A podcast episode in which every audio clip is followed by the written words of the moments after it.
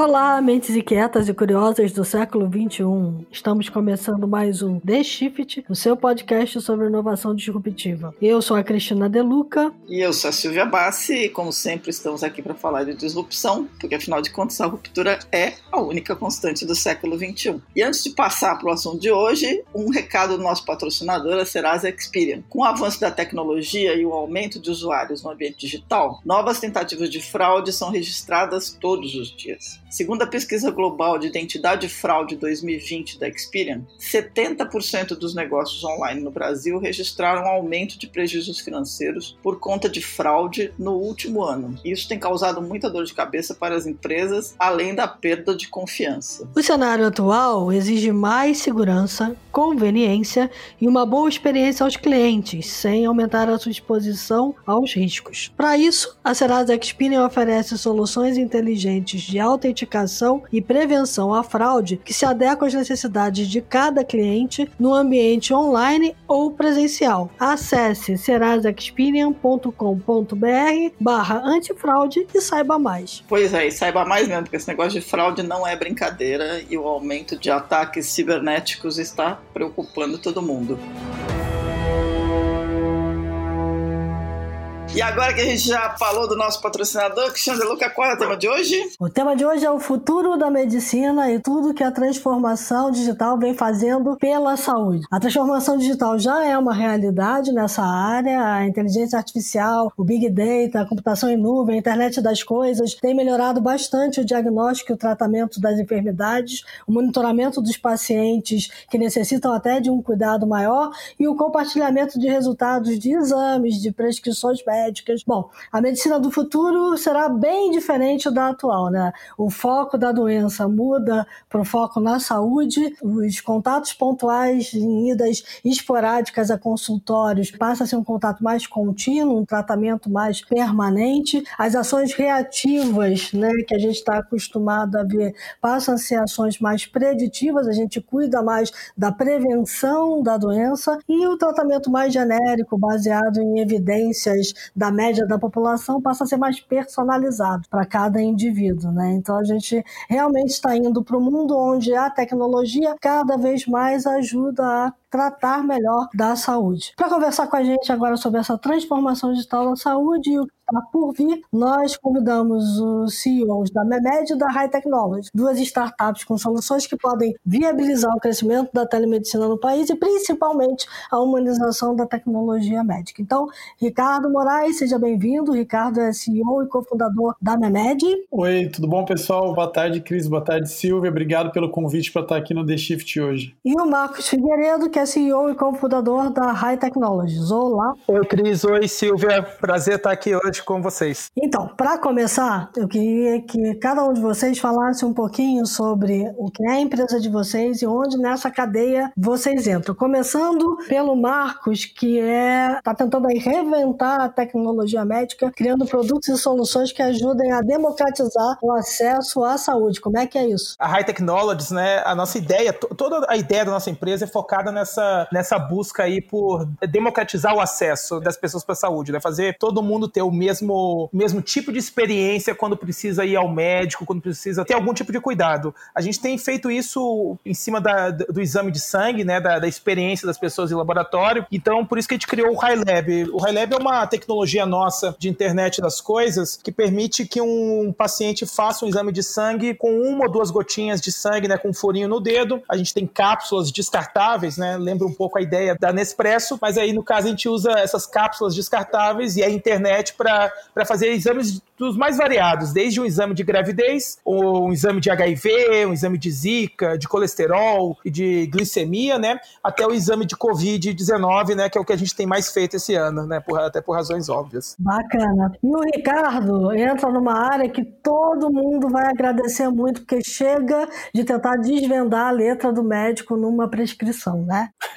pois é, Cris. É, a Memed nasceu em 2012, exatamente com essa, essa ideia, esse sonho aí de poder digitalizar as prescrições médicas, né, as receitas médicas aqui no Brasil. A gente via que isso era uma realidade que já acontecia fora do Brasil, então na Europa, nos Estados Unidos, a gente tem as prescrições digitais já como uma realidade, mas aqui no Brasil a gente ainda continuava vivendo essa, esse dia a dia aí de ir aos médicos e acabar voltando com uma receita de papel e não conseguindo, né, às vezes comprar o remédio de uma maneira mais fácil, ou mesmo comprar o remédio online porque ele precisa da, da presença física na farmácia, ou até mesmo agendar exames, né? Temos a, a High Lab aí, mas a gente também tem outros exames, às vezes, de imagem, coisas que são necessárias ser feitas em locais físicos e aí precisa de agendamento. Então a gente entendeu que a receita médica digital poderia ser uma alternativa para ajudar, né, tanto os médicos a fazer uma receita mais segura, mas também os pacientes a ter a legibilidade, né, como você falou, saber o que está escrito. Parece meio óbvio, né, mas saber o que está escrito, saber como tomar os remédios, mas também facilitar a vida, né, do paciente, encontrar as farmácias e, e os exames, enfim, e dar continuidade ao tratamento. Se a gente for olhar pelo ponto de vista do uso de tecnologias inovadoras, acredito que a Memed usa muito Big Data e o Marcos usa muito não só a IoT, mas também a inteligência artificial. Eu queria que vocês falassem um pouquinho sobre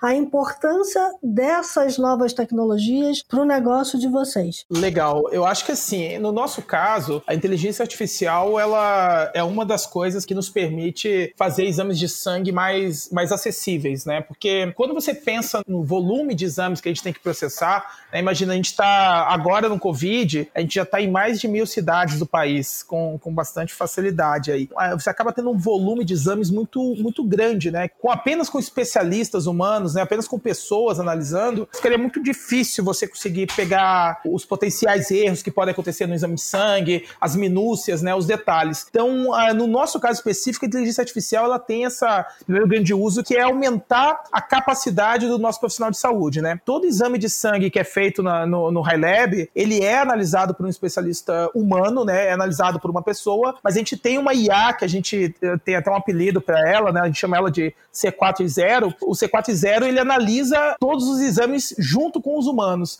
Isso aí permite que eventuais erros, eventuais problemas, eventuais até é, variações, né? Que existem entre análises de pessoas, o C4.0 consegue detectar isso e ajudar a melhorar essa, essa performance humana. Com isso, a gente consegue fazer que um, um exame de sangue, que geralmente é ali de um teste rápido, né, que geralmente são técnicas mais simples, imunocromatografia, química seca, imunofluorescência, a gente consegue melhorar a qualidade, a performance desse exame. E aí isso aí acaba gerando, basicamente, a gente com um reagente químico mais barato, a gente consegue ter um resultado similar do laboratório. Então, na, na, na prática, a IA nos ajuda muito nisso. Agora, durante a crise, durante o Covid, ela está nos ajudando numa segunda parte, que é a parte realmente aí do Big Data, né? De analisar os dados. Imagina, a gente tem resultados de exames de sangue de Covid de milhões de pacientes, né? Isso aí, sem o auxílio de uma inteligência artificial, a gente não conseguiria analisar muita coisa em cima desses dados. Então, isso é um segundo ponto que tem nos ajudado bastante aí na nossa atuação junto ao, aos órgãos públicos, principalmente, né? Junto ao governo, para ajudar a dar insights aí de como que dá para melhorar esse enfrentamento do Covid. Que tipo de insight que sai? Variados, né? Eu acho que o principal é a questão da, do estudo da prevalência, né? Então, de entender realmente qual que é a velocidade, qual que é a prevalência atual da doença nas diversas regiões do país. E aí a gente separa isso por região, separa por classe social, separa por classe profissional também. E entender realmente qual que é a velocidade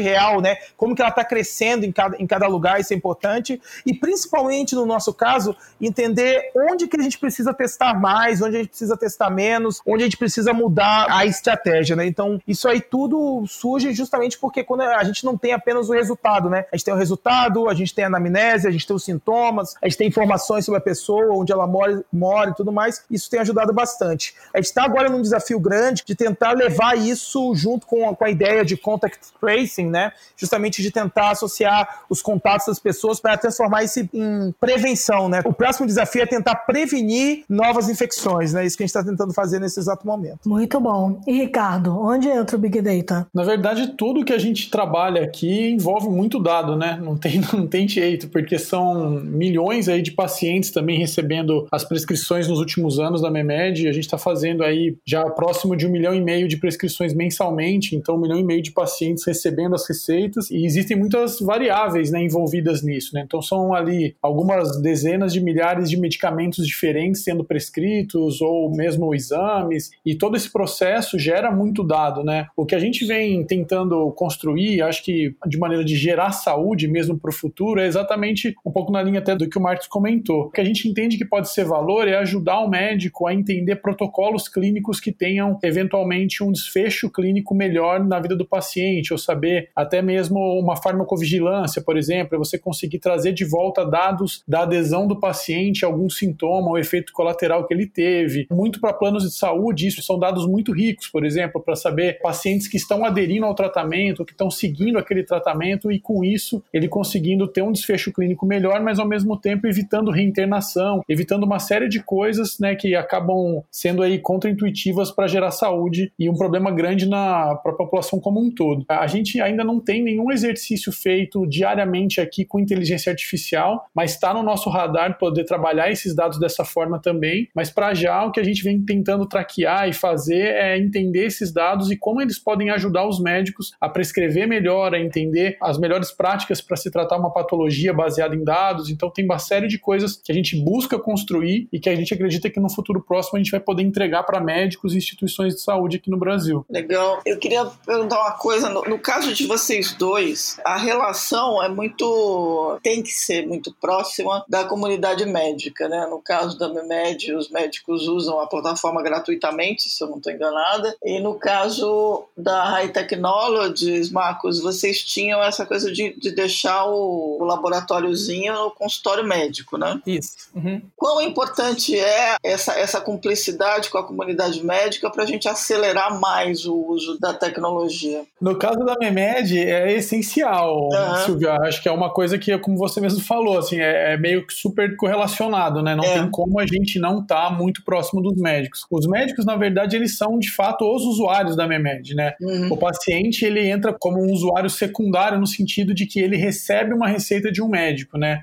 Não em ordem ah. de importância, mas no sentido de que ele recebe uma receita de um médico, mas o usuário mesmo da plataforma acaba sendo esse profissional. O que a gente tem visto, assim, acho que é uma coisa que ficou muito latente para mim, pelo menos ao longo de todos esses anos, né? A minha média começou em 2012. Se você comparar com empresas né, grandes aí que existem há mais de 100 anos, a minha média é um, é um bebê ainda. Mas se você pegar no mercado das startups, às vezes a gente já é um dos mais antigos, né? Yeah. Porque o mercado é tão mais recente. Então, 2012 a gente, a gente brinca assim que as, as health techs, né, que são as nossas empresas, eram meio que os patinhos feios ali, até mesmo do, do dos fundos de investimento. Da, do, a gente recebia muito menos recurso financeiro e tinha menos startups nesse, nesse segmento saindo. E acho que muito também por conta de uma resistência grande que a gente sentia dos próprios médicos em aderir à tecnologia. Né? Os médicos não eram, não são os profissionais que mais buscam essas tecnologias, pelo menos de uma maneira muito ávida, como a gente vê às vezes em outros segmentos. Mas uhum. além disso, né, para não deixar tudo também na conta só dos médicos, a gente também via que é um, é um setor altamente regulado, é um setor que demora para você ter inovação e adesão a novas tecnologias, né? Então,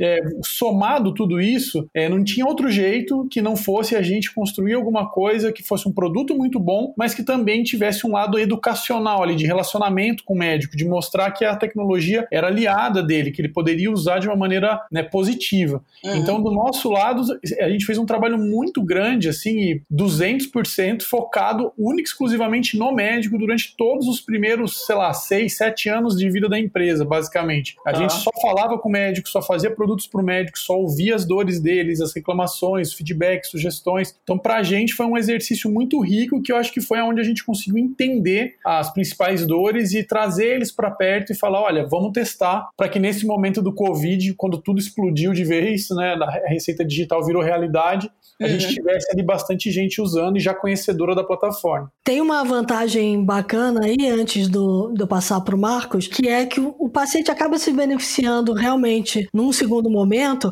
porque o médico consegue ter todo um histórico de tudo que ele receitou, Exatamente. como ele receitou, inclusive se ele pode buscar substâncias alternativas, né? É exatamente isso, Cris. Assim, o, o, paciente ele é a figura central no desfecho, porque ele é, é a pessoa que vai aderir ou não. Ele que começou a cadeia, né? A jornada, na verdade, a jornada é do paciente, né? Ele que estava se sentindo mal, ele buscou o profissional de saúde, o médico né, atendeu e fez o processo de prescrição para ele, mas é o paciente que vai pegar aquela receita que vai comprar o medicamento, que vai fazer o exame, que vai tomar a medicação, né, que vai seguir a posologia que o médico passou. Então, se você pegar como figura central nessa jornada, a gente está falando do paciente de fato. É que todo o processo começa com o médico no sentido de gerar a receita, né? É. Então, é por isso que a gente acabou focando muito nele também. Eu acho que o Ricardo pegou um ponto importante aí. A comunidade médica, quando a gente pensa em qualquer health tech, ela acaba sendo muito importante porque no final do dia eles são, mesmo quando eles não são os usuários principais da, da, da daquela tecnologia, né? Então, dá um exemplo aqui do, do High Lab. Muitas vezes o paciente ele vai na farmácia, faz o exame de sangue dele lá na farmácia e depois que ele vai levar aquele resultado para o médico, né? Nem sempre esse exame sai direto do médico. Tem situações onde o médico prescreve o nosso exame, tem situações onde o paciente provoca o início desse processo, né? Mas independente do médico ser o usuário principal ou não, ele sempre acaba sendo, digamos assim, o, o balizador de se, se aquela tecnologia funciona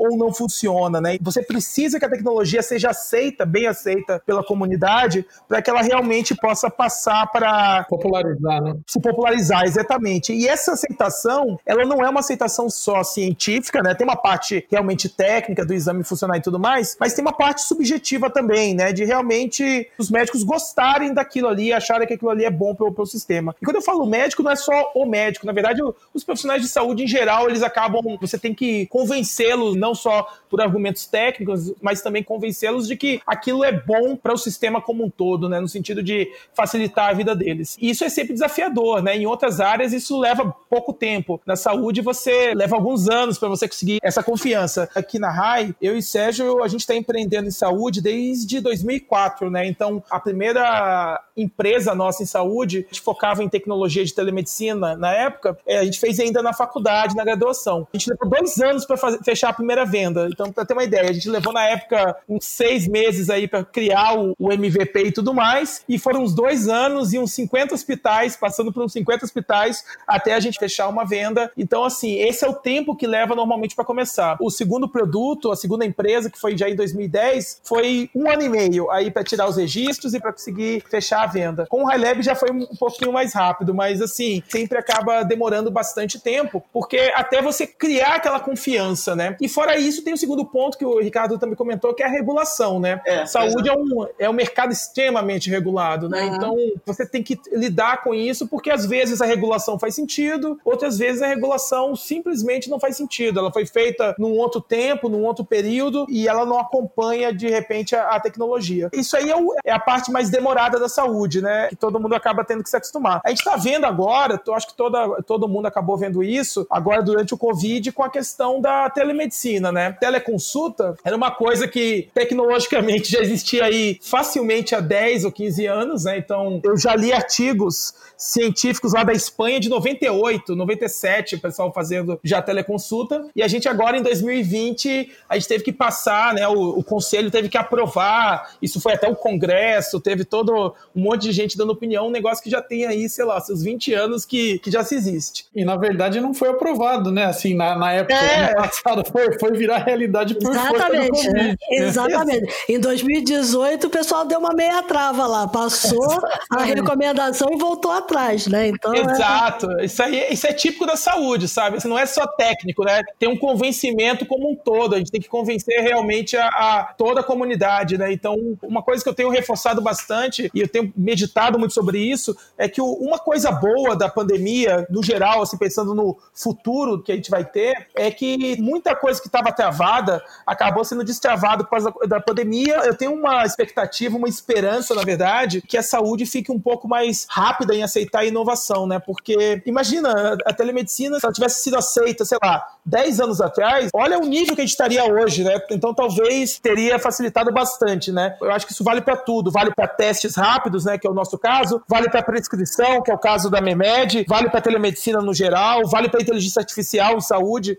uhum. né? Eu acho que vale para tudo aí. É, você tem um ecossistema interdependente, é, ecossistema logicamente é interdependente, mas eu digo, tem uma questão importante aí que é o paciente versus o médico, é, você tem ainda aquela coisa do paciente acreditar muito no que o médico recomenda, então você tem sempre uma ponta que você tem que convencer primeiro. Exatamente, você tem um ponto aí que o médico ele é um profissional, que ele tem muita credibilidade junto ao paciente, até por uma razão até óbvia, né? O paciente ele coloca a vida dele nas mãos do médico uhum. e do profissional de saúde em geral, e aí é natural que ele, ele, ele acredite em tudo que o profissional de saúde dele vai falar, porque senão, imagina, não, não, nem funcionaria os tratamentos se não tivesse esse grau de, de cumplicidade. Isso é muito bom, mas também é muito ruim quando uma inovação às vezes é travada por causa disso, né? As teleconsultas elas sofreram bastante nisso aí, porque fica sempre aquela questão. É natural sempre ter um medo do novo, né? Porque tudo que é novo acaba mudando um pouquinho. Então isso é uma coisa que, que tem mudado um pouco, a, a internet tem mudado um pouco isso, né? A gente vive hoje um período que existe o Dr. Google, né? Então as pessoas, uhum. é, os pacientes às vezes chegam no consultório, às vezes com um autodiagnóstico ali que eles, eles tiraram lendo na internet, né? Mas é, é, é, importante que todos os profissionais eles sejam mais abertos. E aí não só os profissionais, né? O, o sistema como um todo.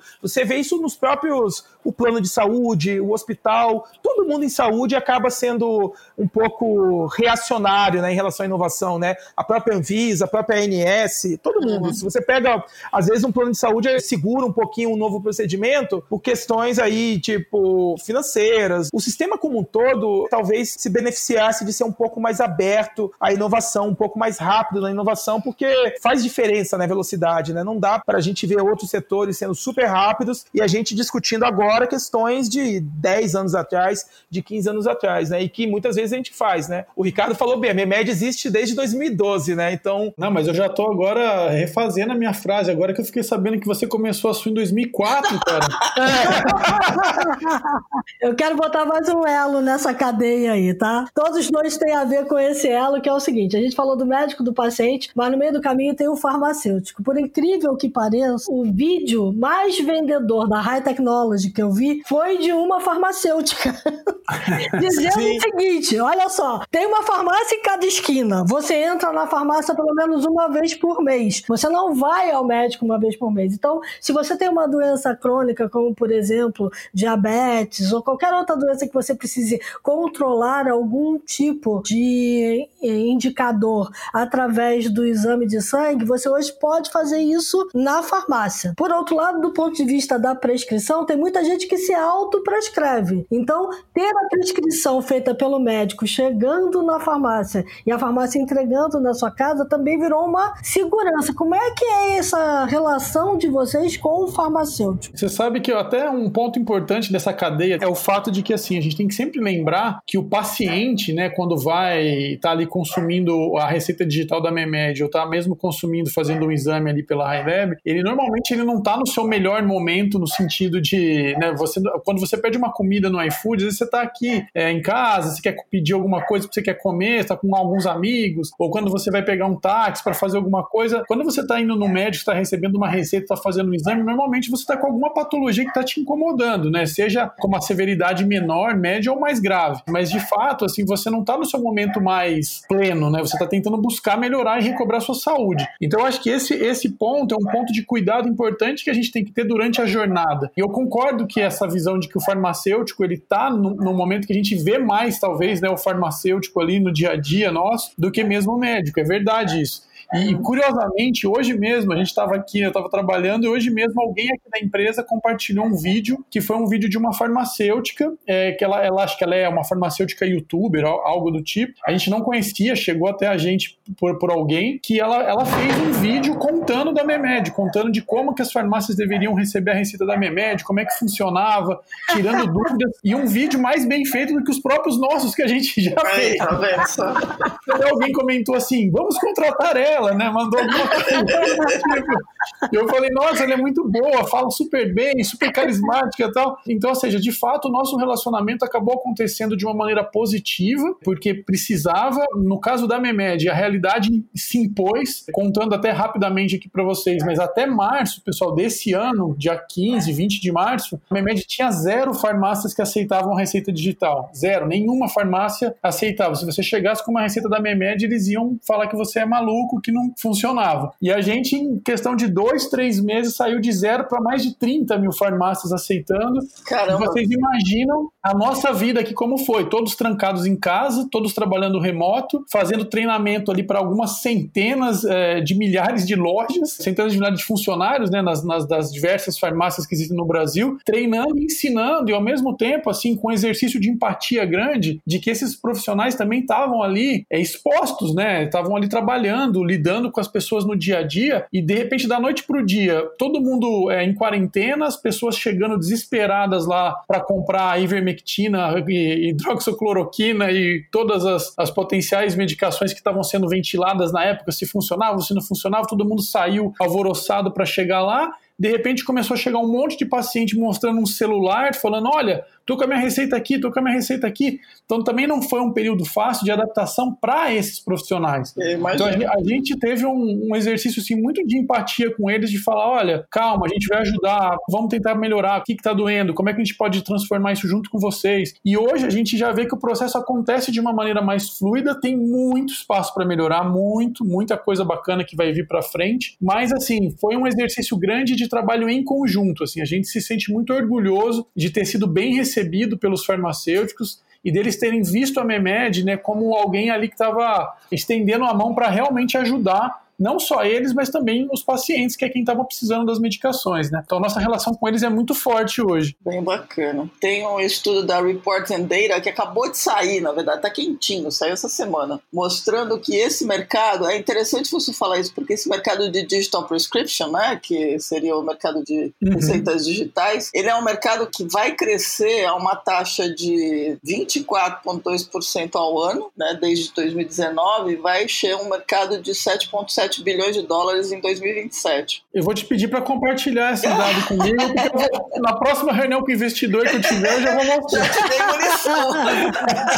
Ô, Marcos, conta um pouquinho aí a, a, tua relação com os farmacêuticos e, e, assim, eu sei que lá em Curitiba você está começando a levar na casa do paciente mesmo, né, também. Sim, também. A gente, assim, a gente focou primeiro farmácia por uma razão, assim, a gente viu eh, primeiro esse dado de que o, o farmacêutico é o profissional de saúde que o paciente mais vê, era uma coisa meio óbvia depois que você vê o dado, mas foi uma coisa assim, a gente viu uma apresentação onde o pessoal tava falando disso, a gente foi buscar os dados e é um negócio assim, bizarro. Pra vocês terem uma ideia, a média de um paciente vendo um médico é de 15 minutos por ano, alguma coisa assim. Quando você vai pra farmacêutica é duas horas, três horas, né? Porque todo mundo acaba indo na farmácia até comprar remédios e às vezes comprar outras coisas também, né? Então você acaba tendo um ponto ali que a farmácia hoje é o terceiro maior varejo do país, né? Então pra gente isso foi uma percepção percepção muito boa. E a gente começou um processo de instalar os equipamentos na, nas farmácias e de focar muito no empoderamento do farmacêutico, né? Porque farmacêutico, se a gente pegasse 100 anos atrás, ele tinha aquela imagem do boticário, né? Ele era o profissional que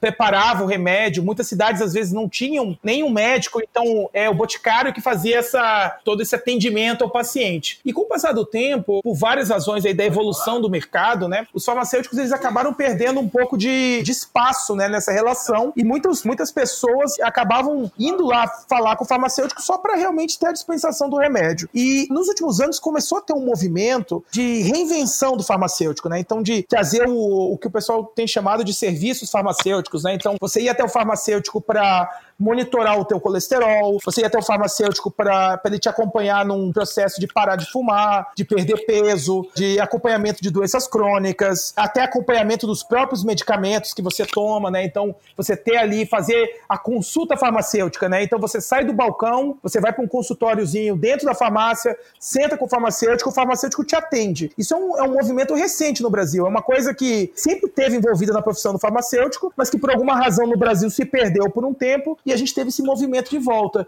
E aí a gente aproveitou isso para colocar o Haleb ali dentro, porque quando você faz o, o, exame de sangue na farmácia, junto com o farmacêutico, você empodera demais o profissional de saúde, né? Porque você tem aí, ele está fazendo o exame de sangue, ele consegue explicar esse resultado depois, ele consegue dar um acompanhamento para o paciente e você enriquece muito a experiência do paciente, né? É uma experiência muito mais interessante do que você simplesmente ir lá no laboratório colher sangue, quando você está ali fazendo um exame de hemoglobina glicada, por por exemplo, que é um exame para diabetes, né? Você está fazendo com o farmacêutico e você tem ele ali do teu lado te explicando que o resultado, o que que funciona aquilo, qual que é o tipo de médico que você tem que buscar depois, esse tipo de coisa. Então, a gente apostou muito nessa relação, a gente foi muito feliz nisso. Hoje a gente está, talvez, em oito das dez maior, maiores redes de farmácias do Brasil já são nossas parceiras, né? Então, a gente tem High Lab aí espalhado no Brasil todo, né? Umas mil cidades mais ou menos. Então, já são talvez algumas dezenas de milhares nesse momento de farmacêuticos preparados para usar o High Lab nos pacientes. Então, isso foi uma, foi uma aposta que a gente fez e, e felizmente, os profissionais eles abraçaram né, essa ideia de realmente de atender, né? E aí tem uma coisa interessante, a dispensação do remédio, ela era vista muito como uma relação comercial, né? O paciente ia lá comprar o remédio. E o atendimento farmacêutico é uma relação de saúde, né? Você está indo lá buscar um cuidado de saúde. A gente vê isso claramente num teste específico nosso, que é o teste de gravidez. Então o paciente vai lá, a paciente vai lá fazer o teste de gravidez dela na farmácia, e quando ela comprava o teste antes, aquele teste de urina, que é o tradicional, ela simplesmente comprava e, e, é uma relação comercial. Né? Ela compra o teste, vai lá em casa e faz. Quando ela faz com o farmacêutico, é super legal, porque ela está tendo um atendimento do, do profissional, e aí a gente vê porque ela tira foto com, com o farmacêutico e posta no Facebook. A gente vê situações que são muito comuns. Dois, três meses depois, a, a, a paciente volta, o casal volta na farmácia para dizer o sexo do bebê, ou o nome do bebê para o farmacêutico, ou para a farmacêutica que fez, fez aquilo. Quer dizer, isso há 10 anos atrás seria impossível, né? Mas quando você faz o exame, quando você tem esse atendimento, isso muda bastante. Então a gente apostou muito nisso. A humanização é uma coisa que a gente sempre apostou na saúde e, e, e na farmácia a gente acabou tendo essa, essa felicidade aí de encaixar muito bem alguns exames. Você cria um, um outro tipo de vínculo, né? Um negócio assim que, e que casa muito hoje com os, com os farmacêuticos no Instagram, no YouTube, né? No próprio Facebook aí. No High Lab é bem comum isso aí. Isso aí tá me, me trazendo lembranças pessoais, porque a minha tia-avó era farmacêutica e o meu avô teve farmácia no interior do estado, em Matão. E essa relação muito pessoal entre o farmacêutico e a comunidade, ela era muito forte na época. Né? Exatamente. Né? Exatamente. Ele era quase uma referência médica, porque às vezes você não tinha um médico próximo. Meu avô cansou de fazer coisas que você faria num consultório médico de prática geral, né? Tipo, tirar bicho de pé no interior, ter que cortar com estilete e tal. E é interessante você falar isso aí, porque eu tô, tô me lembrando agora, ele, você tem uma relação, na, verdade, quando você começa a trazer de volta para a farmácia uma relação mais próxima, você traz essa, essa cumplicidade, né? Exato. Isso é super importante para a evolução da saúde. E, recentemente a gente viu o Brasil criou o programa Mais Médicos, né? a gente teve que importar uhum. médicos. E assim, a falta de médicos é um problema do mundo, né? Não tem, eu acho que nenhum lugar do mundo que pode dizer que tem médicos sobrando, né? A saúde ela não pode ser totalmente dependente só do médico, né? A gente tem vários outros profissionais de saúde, o farmacêutico, o biomédico, né? E aí vai o enfermeiro, o fisioterapeuta, assim por diante, o psicólogo, vários profissionais de saúde diferentes que podem muitas vezes abraçar mais coisas e, e às vezes a, por uma simples coisa como a, a, saúde evolui, a gente vai deixando isso de lado, né? E isso faz uma, uma diferença danada. Se você vê hoje, a gente tem vários, várias farmácias nossas que tem programas de acompanhamento de pacientes crônicos, onde o paciente vai todo mês lá fazer o exame de colesterol dele, né? Vai a cada 90 dias fazer um, o exame de glicada e assim por diante. Isso é super importante, porque é muito difícil para um paciente ir todo mês no médico, né? Imagina, até se todo paciente for toda vez no médico, os planos de saúde quebram, né? Então, assim, você fortalecer as outras profissões de saúde é um negócio muito importante e é um dos movimentos que eu acho que a tecnologia ajuda bastante nisso aí, né? Silvia, até esse exemplo que você deu, né, lá de Matão, é, eu, sou, eu sou de Avaré, uma cidade no interior de São Paulo Opa. aqui, e eu lembro muito disso, né? Meu pai é dentista e perto da minha casa ali tinha uma farmácia, né? E, uhum. Então todos eles, todos os profissionais de saúde eram meio próximos, meio amigos. Eu lembro quando a gente era criança, a gente tinha que tomar, às vezes, né, benzetacil, né? É, que é aquela, aquela injeção, que é uma uma dor grande.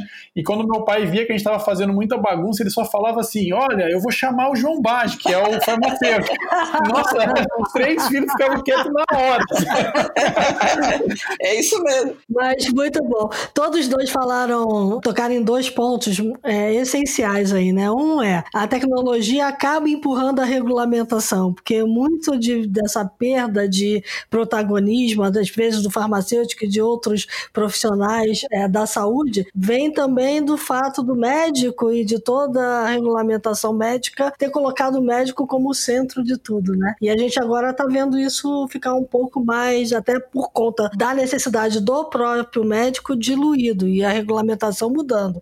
É. E a outra questão é, tem uma ponta aí da tecnologia em tudo que vocês falaram que eu acho que é muito importante, que é o seguinte, tem comunicação envolvida nos dois produtos. Coisas acontecem de forma remota remota. E ao acontecer de forma remota, você precisa de alguma forma autenticar o profissional que está do outro lado, porque tem um profissional do outro lado, tem um médico e tem um cara que está ali que também provavelmente é um médico ou é um profissional de laboratório, está atestando aquele laudo. Então, na hora de dar o laudo, tem que ter uma tecnologia que autentique aquele cara para que o farmacêutico olhe para aquilo e diga assim, ah, isso aqui realmente é uma receita válida, isso aqui realmente é um exame de laboratório que passou por crivo de um humano. Como é que é isso? Que tipo de tecnologia vocês estão usando? Assinatura eletrônica, prontuário eletrônico? O que, que vocês estão fazendo? Essa é uma ótima pergunta, Cris, porque de fato, assim, no nosso caso, das receitas digitais, esse era um dos grandes tabus, né? Como que eu vou garantir que quem assinou aquela receita de fato é um médico? E a minha pergunta sempre era assim, ué, mas quem que garante que aquela receita impressa e assinada também era de um médico? Exatamente. Exatamente. A gente já não. Eu costumo dizer que assim, vocês já têm esse problema, né? Vocês só estão fingindo que ele não existe, mas beleza, vamos, vamos pensar perfeito, uma maneira perfeito. de resolver.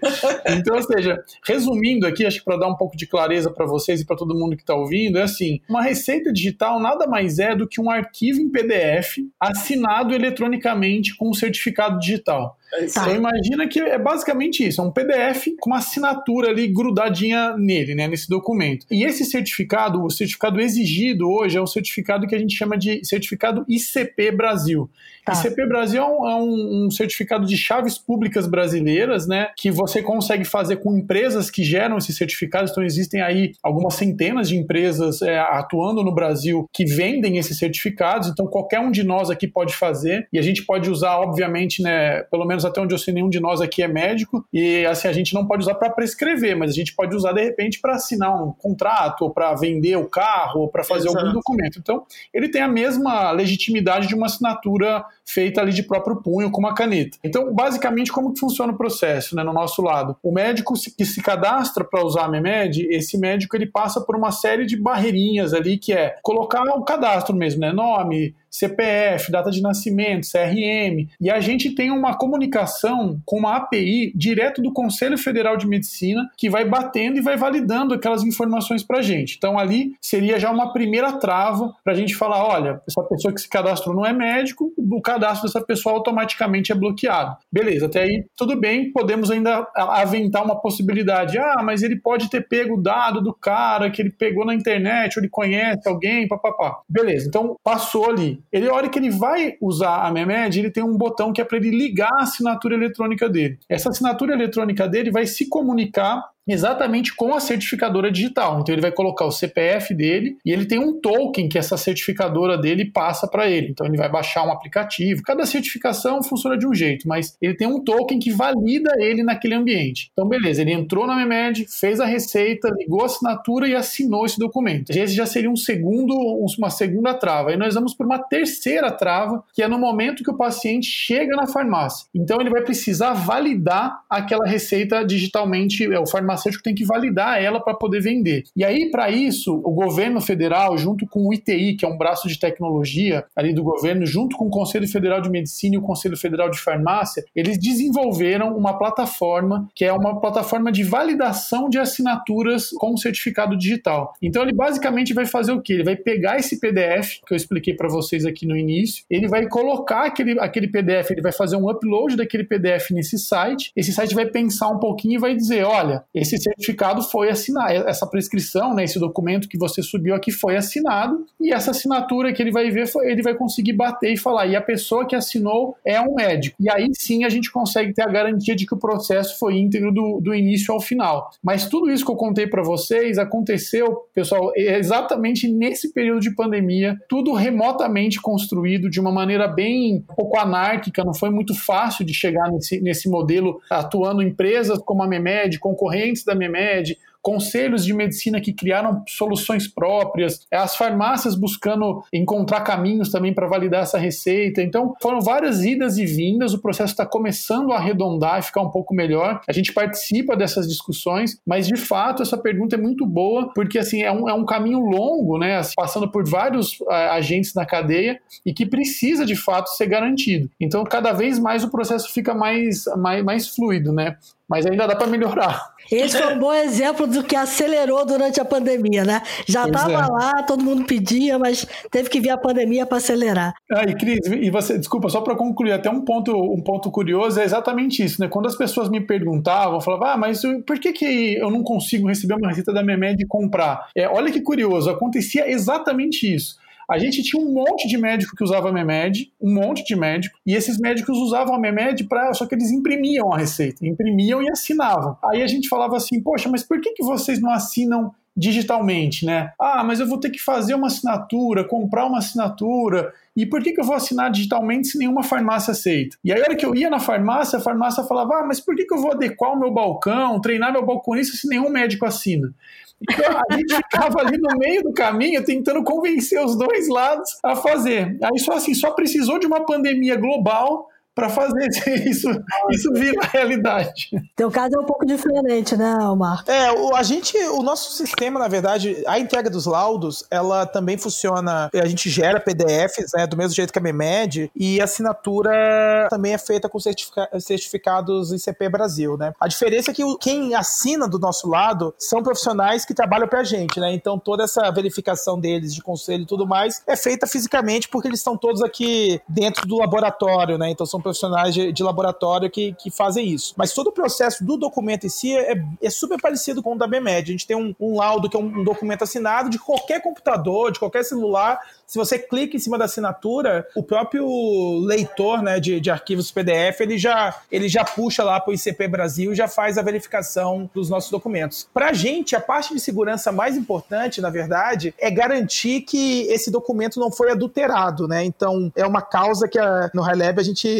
advoga bastante nisso, porque hoje no Brasil não existe nenhuma obrigação legal para que os laboratórios assinem digitalmente os laudos. Né? Então, se tentou fazer isso alguns anos atrás, os laboratórios acabaram conseguindo convencer a Anvisa a dar um passo atrás. Então hoje tem muito laboratório que simplesmente escaneia uma assinatura, né? Então a pessoa assina, tem uma, um, uma imagem da assinatura, coloca lá no documento, manda e o laudo está assinado, né? Então hoje tem espaço para todo tipo de fraude aí em vários laboratórios no Brasil. A gente tem encampado isso, essa questão de você ter laudos assinados digitalmente, né? O nosso sistema a gente criou de um jeito que qualquer alteração que seja feita o laudo acaba sendo invalidado, né? Então você acaba não, não tendo. Mas ainda é um processo aí que ainda é uma, uma voz meio única aí no mercado pedindo por essas assinaturas para todo mundo, essa obrigatoriedade, né? Isso ainda é um processo a ser vencido para os laboratórios. Muito, Muito bom. bom. Blockchain, tá no radar de vocês, dos dois? Do lado da Memed, é, é uma coisa que depende, pessoal, menos da gente do que da, de qualquer coisa. Se a gente precisa, na verdade, seguir as orientações que são tomadas ali pela Anvisa, pelos conselhos né, federal de medicina e de, e de farmácia. Então existe toda uma, uma regulação ali que passa por eles, é como o Marcos comentou lá atrás, né, algumas regulações que existem e tudo mais. É, de fato, poderia ser uma alternativa, a gente já tinha até feito testes com isso antes, bem antes da pandemia, facilitaria muito o acesso dos médicos e você até oferecer de uma maneira gratuita essa assinatura eletrônica para de fato popularizar o processo, né? Mas enfim, é, não depende só da gente gente é uma voz já que começa a ser ouvida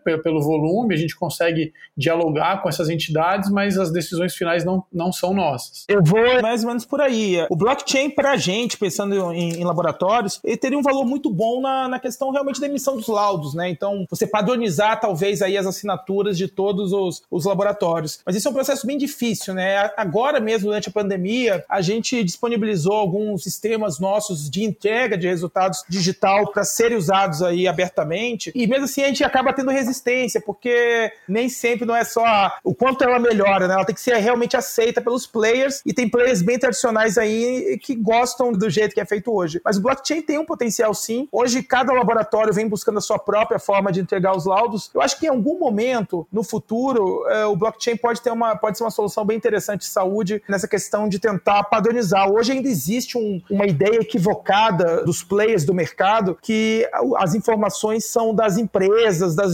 instituições. Na verdade, as, as informações pertencem ao, ao, paciente, né? O paciente Isso. que é o dono delas. O blockchain tem esse potencial da gente deixar com o verdadeiro dono os dados, né? Mas ainda eu vejo que isso é, uma, é, uma, é um caminho bem longo, né? Que passa por muita discussão por muita regulação, por muita coisa. A experiência que eu tenho em saúde e em discutir regulação, eu te falo que isso aí é alguma para alguns anos, sabe? Talvez algumas décadas. É só ver pelo tempo da telemedicina, né? A telemedicina levou o quê? 20 anos. Então, blockchain, vamos lá, talvez 2050 esteja, esteja rolando aí.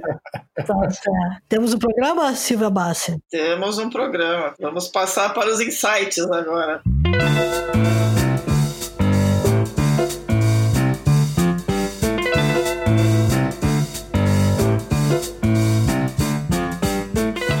Começa? Pode ser Ricardo? O que eu acho que, tá, que a gente está vivendo agora e que eu acho que talvez seja uma, uma oportunidade de transformação única é exatamente um pouco dessa realidade que a gente está falando da transformação da saúde. Eu acho que o momento triste, delicado que a gente vive da pandemia e tudo que aconteceu, ele meio que mostrou de uma maneira muito clara, né? Ele, ele deixou muito, muito patente, assim, acho que na, na frente de todos nós, o quanto que a tecnologia poderia ser transformadora para a da saúde, como o Marcos até comentou, falou, puxa, imagina quanto que a gente já poderia estar colhendo de resultados da telemedicina se ela tivesse sido implementada lá de trás. E eu sinto que às vezes gente, esse, esse, seria vai, o olhar mais do copo meio cheio num momento tão difícil como esse, né? E como que a gente poderia é, aproveitar esse momento, aproveitar essa oportunidade que a gente está que a gente está tendo de repensar processos, repensar padrões, entender como agilizar caminhos e facilitar a vida das pessoas é, na geração de saúde usando tecnologia. Então acho que esse talvez seja o maior assim insight que eu digo é para a gente aproveitar essa oportunidade e dar vários passos para frente de uma maneira cada vez mais, mais forte. Indo bem pelo caminho que o Ricardo deu, eu acho que a gente tem que pensar um pouco. A saúde, ao, ao longo dos anos todos, ela foi evoluindo para um, um, modelo que é muito desigual, né? Que é um, um modelo onde a gente tem vários sistemas de saúde dentro de um mesmo país, né? Então, se você chega aqui no Brasil, você tem 25% de uma população que tem plano de saúde e que tem um, um certo nível de acesso acesso à saúde bom, né, até comparado ao resto do mundo, e você tem 75% da população que depende do SUS, e assim, o SUS em alguns lugares é muito bom, em alguns lugares não é tão bom assim, né? E a gente vive isso aí, sempre viveu essa, essa desigualdade e sempre considerando isso como uma coisa normal, né? Assim, vou dar um exemplo de laboratório. Os grandes laboratórios no país, eles criam marcas para os pacientes que têm muito dinheiro, e aí eles criam uma segunda marca para o paciente que depende do plano de saúde, eles criam uma terceira marca para o paciente que vai depender do SUS, uma, uma quarta marca para o paciente que vai pagar um valor mais barato. E a gente vai fazendo essa segmentação de marcas em saúde com experiências diferentes, com qualidades diferentes, com tempos de entrega diferentes, como se, sei lá, como se saúde fosse uma bolsa ou fosse um, um tipo de comida, fosse alguma coisa que onde isso faz sentido, né? Só que se você parar para pensar, a saúde não é uma bolsa da Prada, da Louis Vuitton, não deveria ser feita assim essa segmentação. A grande vantagem da tecnologia é que ela permite que a gente quebre isso, né? Com tecnologia você consegue fazer um paciente pobre e um paciente rico terem acesso ao mesmo tipo de saúde, né? Então, eu acredito que esse deveria ser o caminho que quem desenvolve tecnologia para a saúde deveria tentar seguir, de igualar as coisas, né? De fazer todo mundo ficar no mesmo patamar, no mesmo acesso, na mesma, no mesmo sentido. Então, a pandemia, ela mostrou para a gente e tem mostrado que se a gente continuar segmentando as pessoas, segregando elas, não vai ser bom para todo mundo, né? E se 75% da população não vão ter um bom acesso à saúde, isso aí no final do dia vai impactar os outros 25%. Então, eu acho que o principal ponto é esse, é, é a gente aproveitar um pouco da pandemia para repensar como que a gente quer a saúde do futuro, né? Se a gente quer uma saúde mais igual, ou se a gente quer uma saúde que continue segregando, uma saúde que continue com esse apartheid que a gente vive, né? E como a gente vai abraçar a tecnologia, né? Se a gente vai continuar levando 20 anos para aceitar a telemedicina, ou se a gente vai começar a abraçar rapidamente não só a telemedicina, inteligência artificial, prescrição digital, testes rápidos, blockchain, tudo que, que, que, existe já e que vai, vai existir e como a gente vai abraçar rapidamente isso para no final ter algo um pouquinho mais democrático, né? Eu acho que é isso. Muito bom, Silvia. Então, a gente a gente falou aqui tanto de medicina que eu lembrei de uma série. Hoje é meu meu insight é light. Eu lembrei de uma série que eu assisti na Netflix chamada Diagnosis. Ela é baseada numa nas colunas que a médica a doutora Lisa Sanders escreve no New York Times Times Magazine sobre mistérios da medicina. É muito legal porque ela pega, ela geralmente convida as pessoas a mandarem os seus problemas, que são geralmente doenças misteriosas que não são diagnosticadas de jeito nenhum, e ela cria uma teia de busca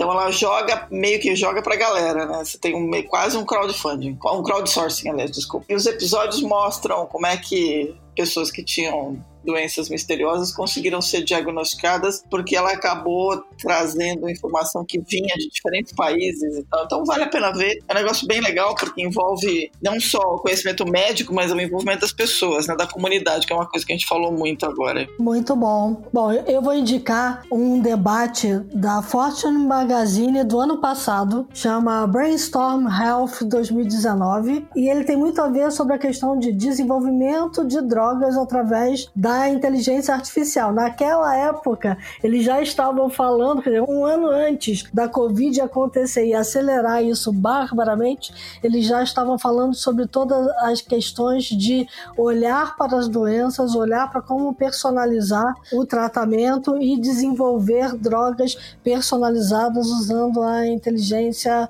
artificial. Então é muito bacana ver. É o cientista-chefe da GSK, né, da GSK, que a gente fala, né? falando sobre o desenvolvimento de drogas personalizadas. Muito bom.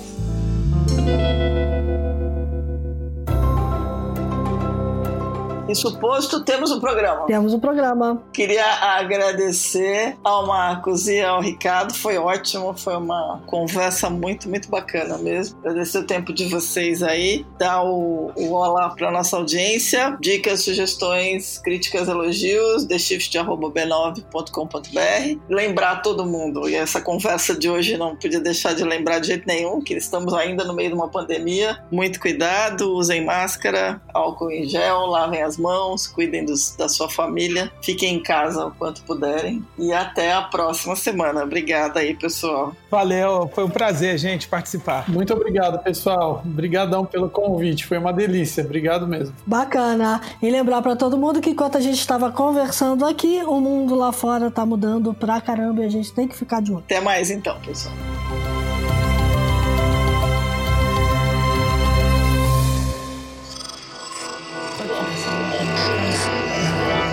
Esse podcast é, é apresentado por b9.com.br.